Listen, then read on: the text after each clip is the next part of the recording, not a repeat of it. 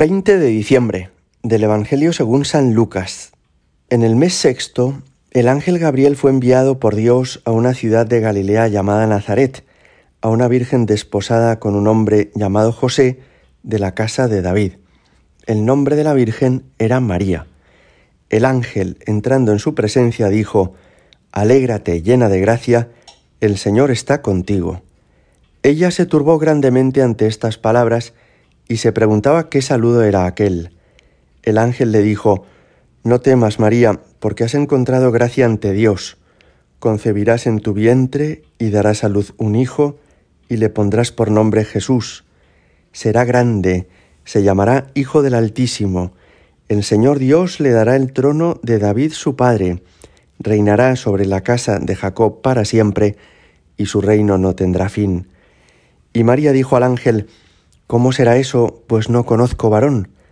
El ángel le contestó, El Espíritu Santo vendrá sobre ti, y la fuerza del Altísimo te cubrirá con su sombra.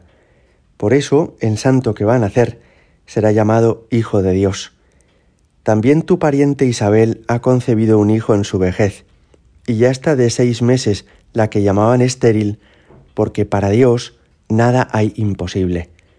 María contestó, He aquí la esclava del Señor, hágase en mí según tu palabra. Y el ángel se retiró. Palabra del Señor.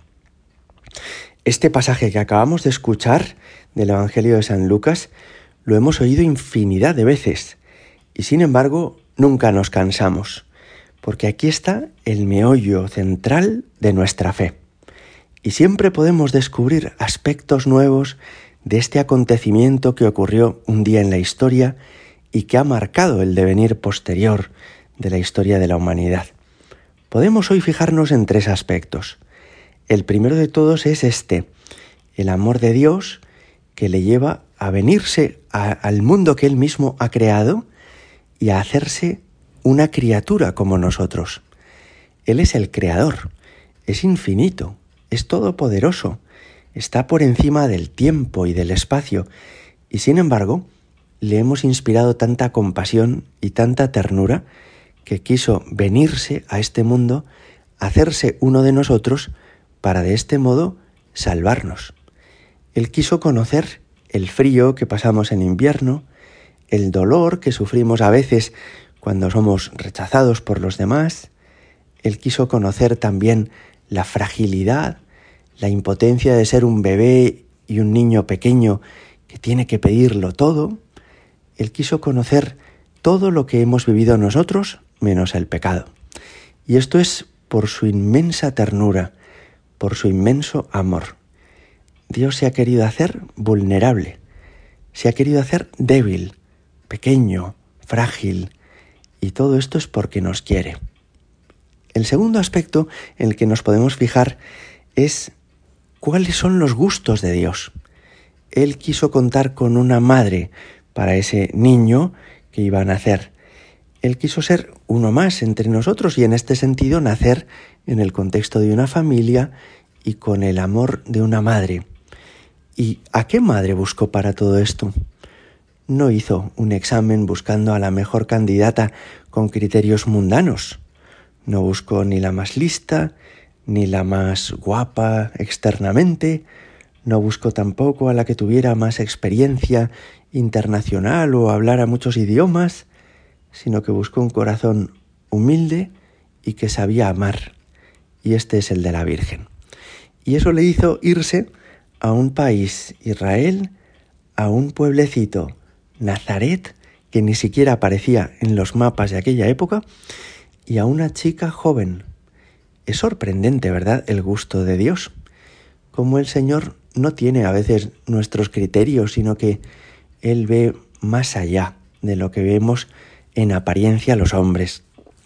Los hombres nos fijamos mucho en lo exterior, en los títulos que tiene una persona, en los antepasados que tuvo, en las obras que ha conseguido terminar, en la imagen pública que tiene, en lo que piensan de ella los demás, pero Dios ve más allá, ve el corazón, y nadie le pareció tan idónea, tan adecuada, tan apropiada para acoger a su Hijo eterno en el mundo que María. Y en tercer lugar, nos sorprende hoy, como siempre, la respuesta de María. Ella responde simplemente, aquí está la esclava del Señor, hágase en mí según tu palabra.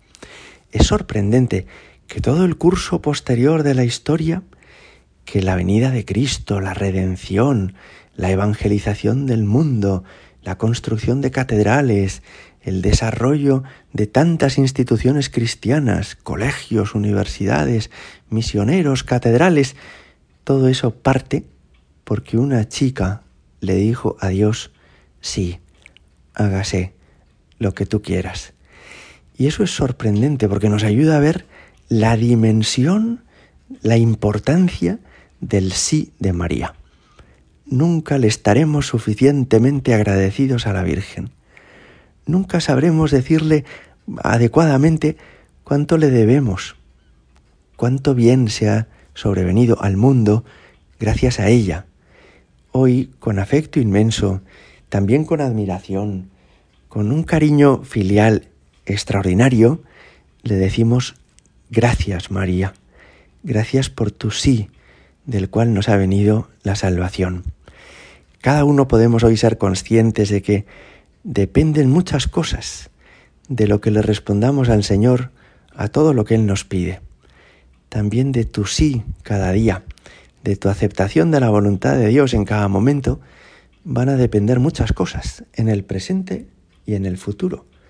Pues mira a María, imita a la Virgen.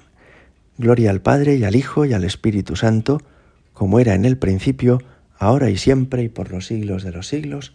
Amén.